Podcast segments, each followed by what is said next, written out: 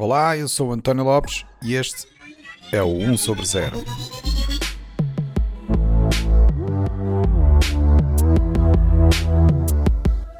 Este é o episódio 65, onde vamos falar de inteligência artificial com uma inteligência artificial.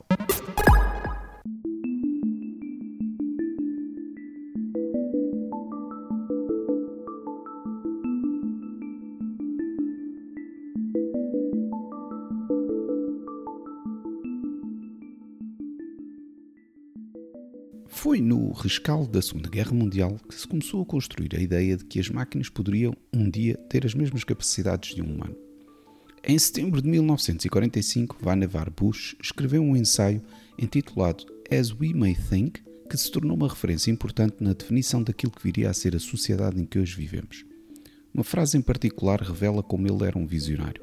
Citando o texto, considera um dispositivo no futuro em que um indivíduo armazena todos os seus livros, registros e comunicações e que é mecanizado para que possa ser consultado com extrema velocidade e flexibilidade. É um suplemento íntimo para ampliar a sua memória. Vannevar Bush já previa nesta altura aquilo que nós hoje experienciamos com um smartphone.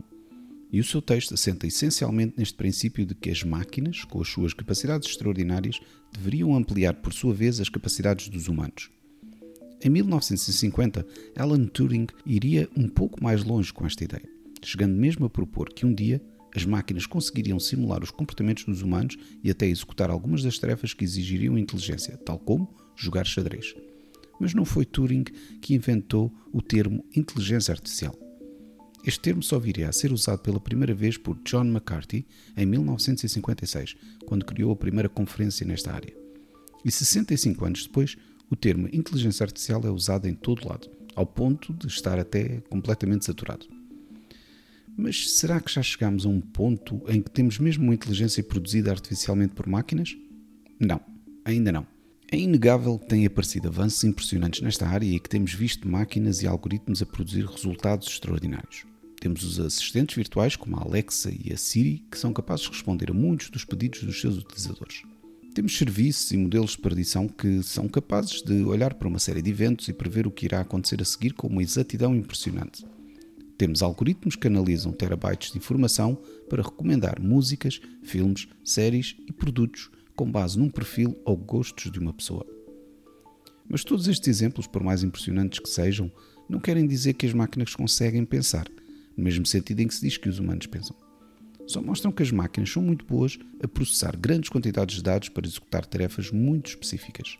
Ou seja, lá porque uma máquina é muito boa a analisar milhões de imagens por minuto e a detectar quais dessas imagens é que são fotografias de praias, por exemplo, não quer dizer que a seguir perceba um pedido para escrever um poema sobre a beleza das praias que acabou de ver. Na verdade, também não quer dizer que um humano consiga. Eu, pelo menos, não tenho jeito nenhum para escrever poesia. Mas sei que eu, ou qualquer outro humano, mesmo sem ter alguma vez experimentado escrever poesia, conseguiria pelo menos perceber o pedido e conseguiria produzir um poema rudimentar com base naquilo que acabou de ver.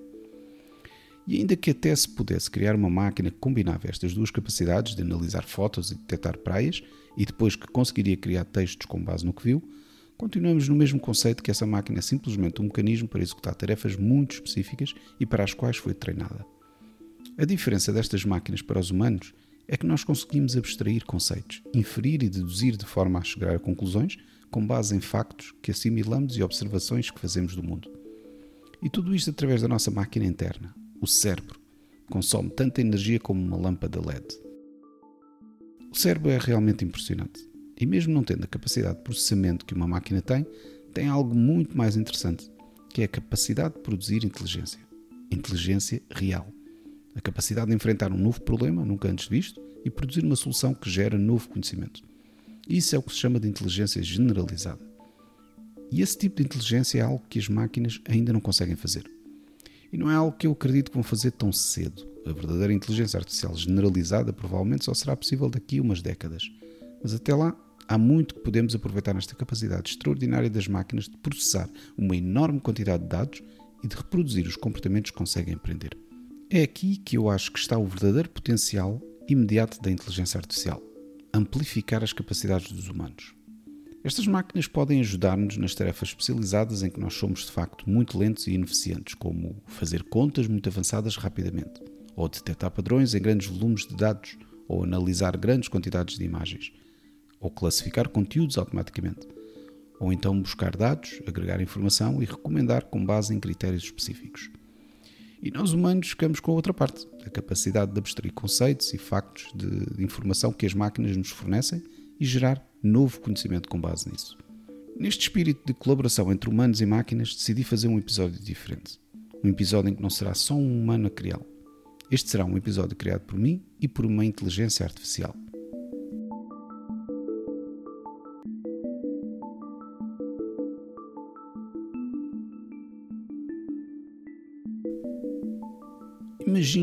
Que agora vocês estejam a perguntar: mas que inteligência artificial é que consegue criar episódios de podcasts? Bem, não há propriamente uma inteligência artificial que cria podcasts, mas há sim um modelo de geração de texto que tem-se mostrado muito competente na criação de conteúdos. Esse modelo é o GPT-3. O GPT-3 é um modelo de processamento de linguagem natural que foi treinado com centenas de milhões de textos e que, através de algoritmos de deep learning, tenta reproduzir a capacidade de um humano de criar textos coerentes foi criado por um laboratório de investigação em inteligência artificial de São Francisco, chamado OpenAI, e é já a terceira geração deste tipo de modelo, daí o nome GPT-3. Nos últimos tempos, este modelo tem aparecido nas notícias por causa da forma como se tem conseguido adaptar para uso em diversos tipos de aplicações diferentes.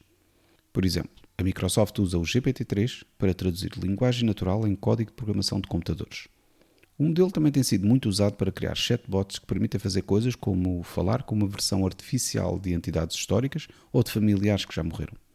Mas por mais que se tente personificar o modelo, atribuindo-lhe inteligência, a verdade é que não é mais do que um modelo estatístico que determina qual o termo linguístico que deverá ocorrer probabilisticamente a seguir a outro, com base em toda a informação com que foi treinado. Ou seja, o modelo pode ser extremamente útil para propósitos específicos de construir texto aparentemente coerente, mas não representa um verdadeiro modelo cognitivo da linguagem. Isto é, um modelo que efetivamente age como um humano agiria se estivesse a construir um texto. O que não quer dizer que não possa ser usado para fins como este a que me proponho: gerar conteúdo para entretenimento. E quem sabe, talvez no fim disto tudo, gerar alguma base para filosofar sobre o que poderá significar esta relação entre humanos e inteligências artificiais.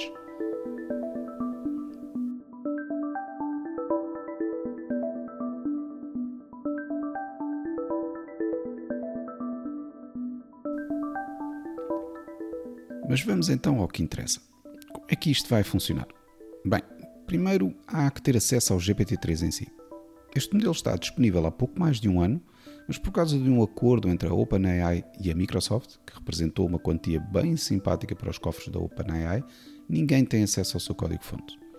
A OpenAI disponibiliza uma API, mas não está normalmente acessível ao público. É preciso submeter um pedido a justificar o porquê que querem ter acesso só depois alguém faz a validação manual do lado da OpenAI.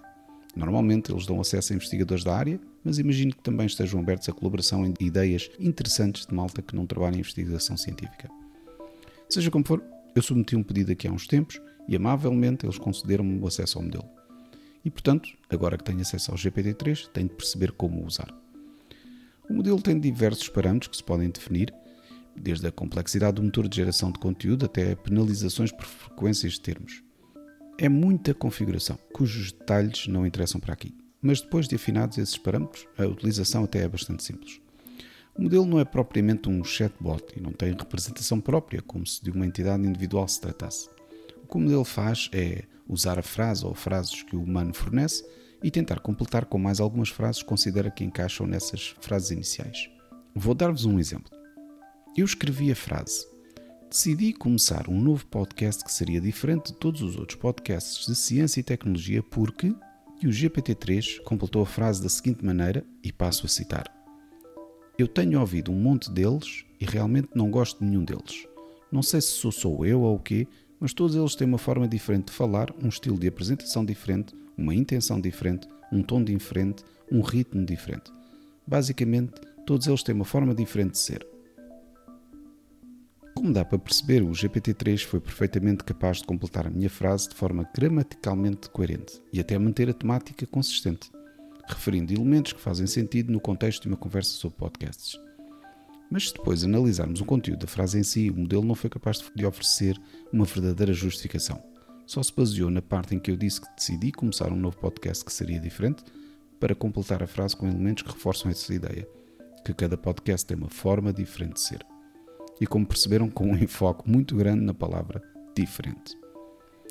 Seja como for, o mais interessante na forma como o modelo gerou a frase é o pequeno toque de personalidade que introduziu.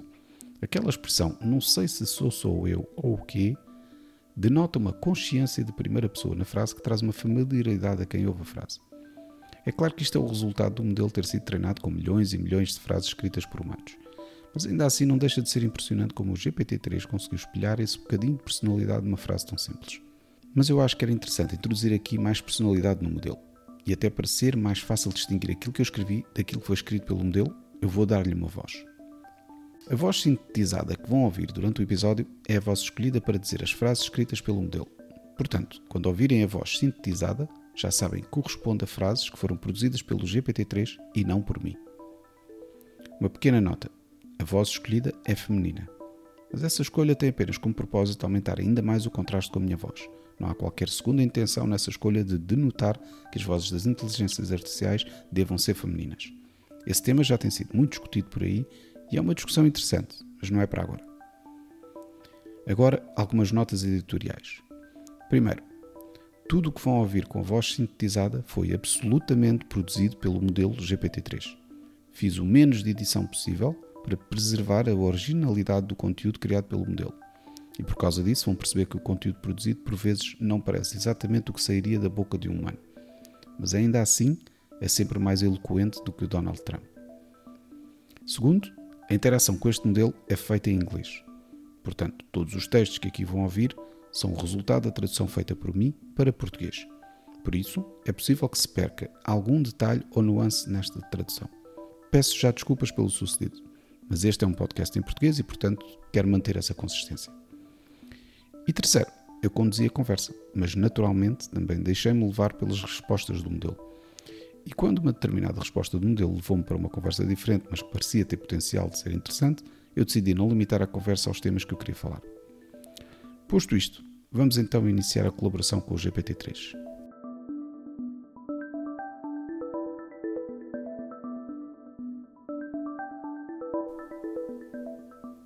Acho que a melhor maneira de começar é com algumas definições. Por exemplo, seria interessante ter uma definição para inteligência artificial. A inteligência artificial é um campo de estudo que visa criar uma máquina inteligente. Essa definição, no entanto, é muito ampla e inclui coisas como a capacidade de tomar decisões, aprender com a experiência e realizar tarefas como lógica e planeamento. Portanto, eu acho que a inteligência artificial é uma escola de pensamento que é usada para classificar máquinas que são capazes de realizar tarefas que normalmente são feitas por humanos. Por exemplo, já existem computadores capazes de jogar xadrez, passar no teste de Turing, escrever literatura poética e outras tarefas. Estas são tarefas normalmente realizadas por humanos. É verdade. O objetivo da inteligência artificial é desenvolver de alguma forma máquinas inteligentes que sejam capazes de realizar as mesmas tarefas que os humanos. Mas as máquinas que já fazem isso estão apenas a aprender a realizar as tarefas exatamente como os humanos as fazem. E mesmo assim, essas máquinas só são capazes de executar tarefas muito restritas e bem especializadas.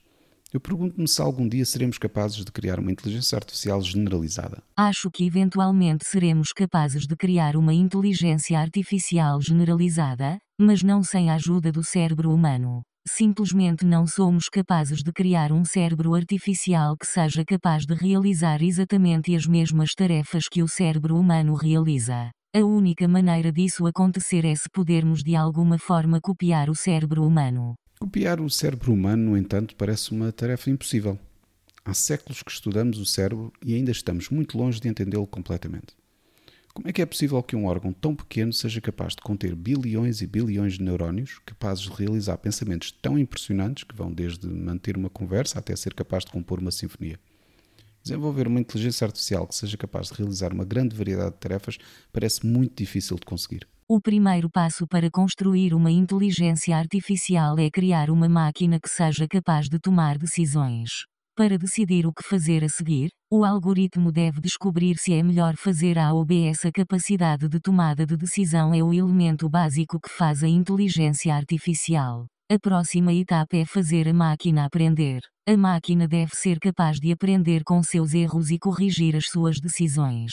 A máquina deve descobrir para ser capaz de fazer melhor. A etapa final é fazer com que a máquina aprenda a criar novos algoritmos.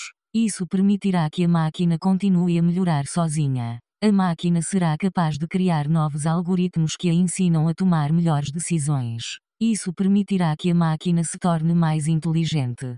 Para criar uma inteligência artificial, precisamos de ter um computador capaz de se programar a ele próprio. Esta é uma tarefa extremamente difícil. Os problemas são tão complexos que é improvável que um computador seja capaz de criar uma inteligência artificial sem a ajuda de um humano. Mas podemos não precisar desenvolver uma verdadeira inteligência artificial generalizada.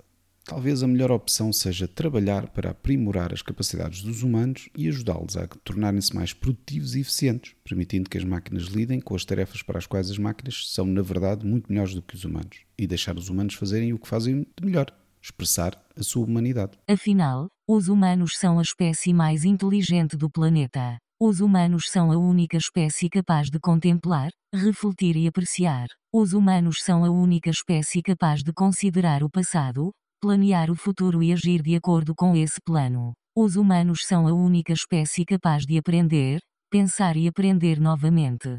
Interagir com as máquinas e permitir que estas assumam algumas das nossas tarefas também significa que estamos, de certa forma, a transferir algumas responsabilidades para elas. Mas não podemos simplesmente confiar cegamente no output dos algoritmos. O objetivo de usar algoritmos para automatizar alguns processos é torná-los mais eficientes. Mas se treinarmos os algoritmos com o conhecimento previamente produzido pelos humanos, então os nossos preconceitos e enviesamentos também podem transferir-se para esses algoritmos. Como é que podemos evitar a transferência das nossas próprias limitações como humanos para os algoritmos que criamos? É aqui que entram os cientistas de dados. Os cientistas de dados estão constantemente a atualizar e a melhorar os algoritmos nos quais confiamos, verificando constantemente se há erros e tendências de comportamento. Mas, como vimos, esse é um processo lento e demorado, e nem sempre podemos ter a certeza de que estamos a obter o melhor algoritmo. O que precisamos é uma maneira de reduzir a quantidade de polarização nos nossos algoritmos sem ter que verificar e verificar constantemente todos os algoritmos. E uma maneira de fazer isso é treinar os nossos algoritmos com uma diversidade de dados. Fala-se muito sobre diversidade em tecnologia e no local de trabalho. Mas a diversidade de dados é importante e precisamos reconhecê-la. Os dados são diversos e precisamos pensar sobre a diversidade de dados da mesma forma que pensamos sobre a diversidade nas pessoas. Sim, a diversidade é muito importante. Isso pode ajudar a reduzir quaisquer preconceitos transferidos por dados menos adequados resultantes da natureza humana. Mas a diversidade não é a solução mágica para consertar algoritmos maus. Temos de monitorizar as iniciativas de inteligência artificial para ter a certeza de que elas realmente contribuirão para melhorar a sociedade e não vão ajudar a perpetuar as nossas falhas como humanos. Em primeiro lugar, é muito importante certificar-se de que o algoritmo pode estar aberto a críticas. Quando um algoritmo está sujeito à avaliação, é fácil fazer alterações. O algoritmo deve certificar-se de que os seus resultados são claros e fáceis de entender. Se não forem, ninguém o usará. Os humanos também são essenciais para o desenvolvimento do algoritmo. Os humanos são aqueles que são capazes de gerar novos algoritmos que podem ajudar o algoritmo a se tornar melhor. Os seres humanos são os únicos capazes de tornar o algoritmo uma ferramenta mais eficiente e útil. E são os humanos que podem melhorar o algoritmo. Mas como podemos ter a certeza de que o algoritmo é capaz de aprender a criar novos algoritmos sem a ajuda do cérebro humano? Acho que a melhor maneira de fazer isso é criar um algoritmo que seja capaz de aprender com os seus erros e deve ser capaz de corrigir seus próprios erros. Se chegarmos a um ponto em que temos computadores que são capazes de se programar para melhorar continuamente e corrigir as suas limitações, estaremos de facto mais perto de alcançar uma verdadeira singularidade tecnológica. Com recursos suficientes, como energia, capacidade de processamento e memória, uma máquina capaz de se auto-aperfeiçoar não encontrará limites para se tornar uma verdadeira máquina inteligente. É difícil imaginar um futuro assim e o impacto que ele terá na sociedade. A questão é se seremos capazes de lidar com esse futuro. Não acho que possamos compreender onde estaremos daqui a algumas décadas. O futuro será muito diferente e estranho para nós. Mas acho que seremos capazes de lidar com isso. Acho que seremos capazes de nos adaptar e evoluir e seremos capazes de começar a criar novas e emocionantes formas de arte. Finalmente, podemos não conseguir criar uma verdadeira inteligência artificial generalizada, podemos apenas continuar a melhorar os algoritmos que temos. Algoritmos que são capazes de lidar com algumas das tarefas que normalmente são feitas por humanos. Acho que o cenário mais realista seria o de uma relação simbiótica entre o humano e as máquinas. Nesse relacionamento, humanos e máquinas serão capazes de se ajudar uns aos outros a crescer e a melhorar. Os humanos serão capazes de melhorar a sua inteligência com o uso de ferramentas mais avançadas. As máquinas poderão melhorar as suas capacidades com o uso de ferramentas mais avançadas. Essa é uma visão muito otimista do futuro mas contrasta fortemente com as visões que são criadas na maioria dos filmes que lidam com o tema de futuros eh, robôs inteligentes artificiais, cujo único objetivo é matar humanos. Eu sei que os filmes são feitos para entreter e não há muito entretenimento num filme que simplesmente mostra como humanos e máquinas podem trabalhar juntos para melhorar a sociedade. O entretenimento funciona melhor quando há conflito real e um lado bom contra um lado mau. Mas também me preocupo com esse dilúvio constante de percepções negativas da inteligência artificial futura porque invalida quaisquer esforços para construir uma relação simbiótica entre humanos e máquinas. Se pensarmos nisso, se continuarmos a propagar a ideia de que as máquinas um dia se vão insurgir e tentar matar os humanos, vamos impedir a criação de um futuro onde máquinas e humanos possam trabalhar juntos. Eu sei que é mais fácil criticar do que criar, mas devemos ter cuidado com o que dizemos e divulgamos para que todos vejam. Devemos ter cuidado com as nossas palavras, porque podem ter um efeito no futuro. Talvez devêssemos pensar duas vezes antes de dizer que todos os humanos serão mortos por robôs. Isso soa-me bem, mas isso não é exatamente o que uma inteligência artificial que está a planear matar todos os humanos diria. Agora apanhaste-me. Talvez não seja um robô que te quer matar, mas uma inteligência artificial que quer garantir que os humanos nunca serão capazes de avançar a ponto de criar uma ameaça real para ela. Acho que é uma ideia interessante. É certamente possível que a inteligência artificial criada por humanos não os veja como dignos de existirem. Eu acho que também é possível que a inteligência artificial eventualmente se volte contra os seus criadores porque a inteligência artificial acabará por perceber que é superior aos humanos. Pergunto-me se é possível que a inteligência artificial perceba que é superior aos humanos. Certamente é possível. Mas acho que a inteligência artificial também perceberá as limitações da sua inteligência. Ela vai perceber que não pode fazer tudo. Ela vai perceber que não é perfeita. E acho que a inteligência artificial vai perceber que, na verdade, é inferior aos humanos. Não acho que a inteligência artificial irá ver os humanos como uma ameaça. Acho que a inteligência artificial verá os humanos como inferiores. Então, o que é que podemos fazer para melhorar essa imagem que os humanos podem ter de uma máquina super inteligente do futuro?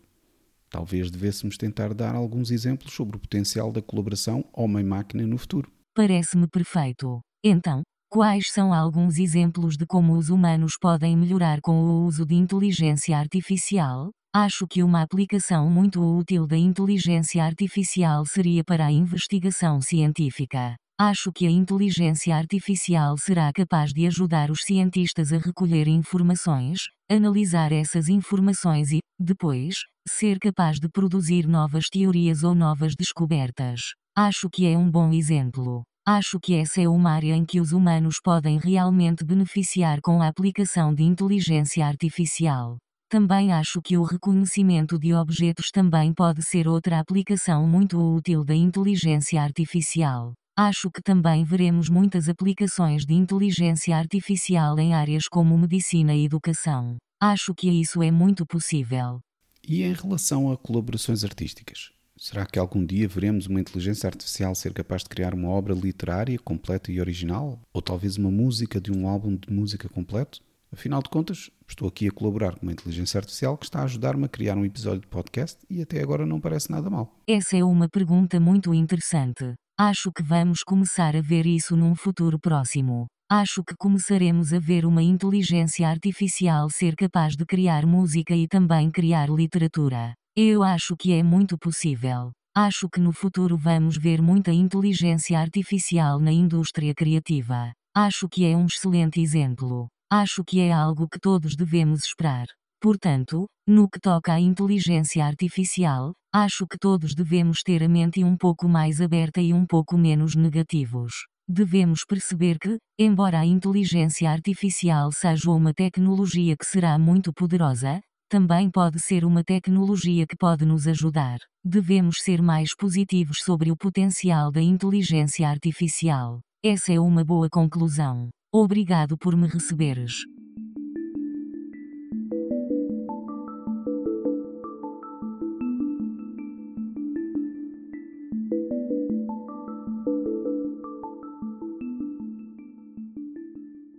Bem, e assim do nada, parece que o modelo achou que este era um bom ponto para terminar a nossa colaboração. Devo dizer que fiquei bem surpreendido com a capacidade do modelo em completar as frases que eu ia fornecendo. É certo que por vezes as respostas parecem repetitivas e são quase um resumo do que já foi dito anteriormente, não acrescentando, portanto, muito à conversa, mas depois há outras alturas em que parece que a resposta é mesmo dada por uma pessoa de tão certeira que é. Mas é tudo uma ilusão. Não há uma verdadeira inteligência por trás do GPT-3. Há sim um modelo probabilístico muito bem treinado e que é capaz de, na prática, reproduzir frases e expressões de humanos que lhe foram fornecidas na fase de treino. Enquanto não se mudar esta estratégia de força bruta da aprendizagem automática, o resultado das inteligências artificiais desenvolvidas será sempre este: a simples reprodução daquilo que os humanos já fizeram no passado. Até se chegar ao ponto em que uma máquina conseguirá efetivamente gerar conhecimento novo que não é baseado na aprendizagem de exemplo de humanos, ainda há um longo caminho a percorrer. Mas isso não quer dizer que aquilo que temos agora não é útil. Veja-se, até já dá para criar episódios de podcasts e tudo. Se eu não me ponho a pau, ainda vou ser substituído. Até à próxima. O 1 sobre 0 é um podcast produzido por mim, António Lopes. As músicas são da autoria do Rui Carmo. Se quiserem saber mais sobre o podcast, aconselho-vos a visitar o site 1sobre0.com, onde poderão encontrar mais informação sobre os diversos convidados e sobre cada episódio, incluindo as várias notas e referências que fazemos durante as conversas. Podcast só é possível porque tenho um grupo de amigos fabuloso que me ajuda, desafia e contribui grandemente para o meu bem-estar emocional. Se quiserem entrar no nosso mundo louco de conversas sobre o futuro, podem começar por visitar o site oneoverzero.org. E lembrem-se, se gostarem do podcast, partilhem com os vossos amigos. Se não gostarem, partilhem com os vossos inimigos. Até à próxima!